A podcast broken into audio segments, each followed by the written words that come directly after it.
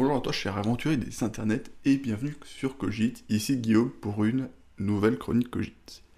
Alors, le 10 décembre dernier, CR Red Project, donc qui est un studio de jeux vidéo euh, polonais, a sorti après 8 ans de travail le jeu le plus attendu de l'année, a priori, et c'est euh, Cyberpunk 2077.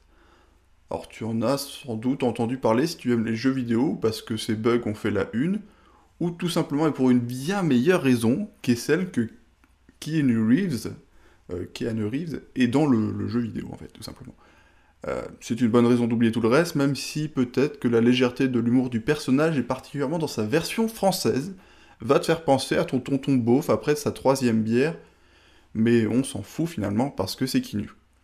Mais alors, Cyberpunk 2077, de quoi ça parle? Alors, Night City, c'est une ville en 2077, c'est le futur, donc on est dans une ville du futur, mais c'est pas le futur de maintenant, parce que c'est le futur rétro des années 90. Donc quand ils ont imaginé le jeu de rôle Cyberpunk 2020, bon finalement on n'est pas dans ce monde du tout, vous en rendrez compte si vous regardez une image du jeu, c'est l'ambiance cinquième élément, mais sans les extraterrestres et sans Bruce Willis, parce que comme je l'ai dit, on a Keanu Reeves à la place.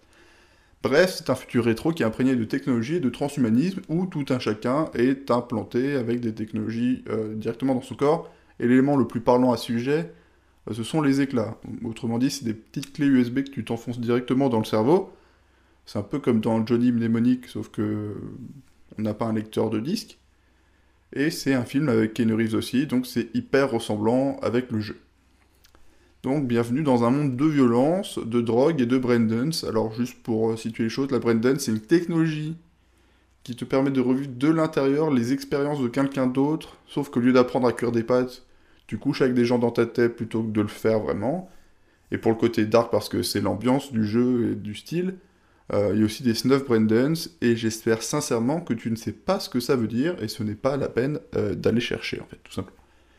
Bref, ce futur n'est pas très joyeux et même un peu dystopique, mais de façon légère, au point de ne pas vouloir y vivre euh, quoi qu'il en soit. Je me suis alors demandé, mais pourquoi on n'a pas plus de jeux utopiques? Pourquoi avoir des mondes de fiction encore plus durs que la réalité?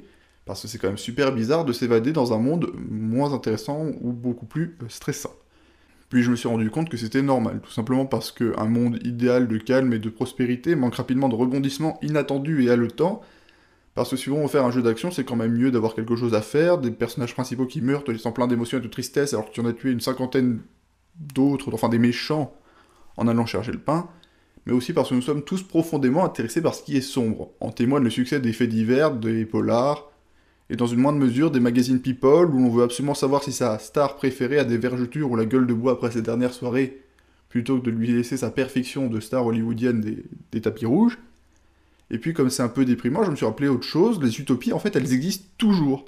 En témoigne le succès phénoménal de l'autre jeu de l'année 2020, qui est Animal Crossing, ou comment faire du cocooning sur une île peuplée d'animaux mignons et sympathiques, où le capitalisme, bien que présent, euh, te permet finalement, en quelques semaines de travail, de te payer un palace avec quantité d'objets euh, plus beaux les uns que les autres, tout cela en ramassant des mauvaises herbes, en vendant des fruits sauvages, insectes et poissons, qui se trouve euh, en quantité aux environs, et en plus, tu n'as pas de, droit à payer pour le faire. Ouais. Car oui, les îles isolées sont finalement bien plus adaptées à l'utopie que les villes monstrueuses comme Night City, même quand elles sont californiennes, parce que Night City est californienne en fait. En témoigne la liste d'utopies euh, pensées à travers l'histoire, enfin, la liste d'îles d'utopie pensées à travers l'histoire. La première, c'est date du deuxième siècle, c'est par Samosat, s'appelait l'île des bienheureux, on a celle du maître Thomas Moore qui a écrit l'Utopie, donc l'île de nulle part.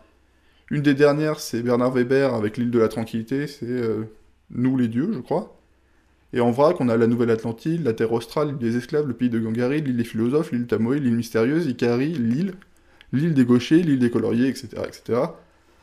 Alors moi finalement, euh, après tout ça, je me dis que je ne peux que te souhaiter de trouver ton île d'utopie, euh, quitte à ce qu'elle ait la taille de ta chambre, mais tant qu'on y est heureux, c'est bien. Bref, je pense que tu sais tout, alors n'hésite pas à partager cette chronique à tes amis fans de dystopie ou rêveurs d'utopie, et à partager en commentaire ton île de paix à toi, mais aussi à t'abonner, liker, mettre la cloche en... Tu connais le, le propos. Merci à toi pour ton soutien, à bientôt, salut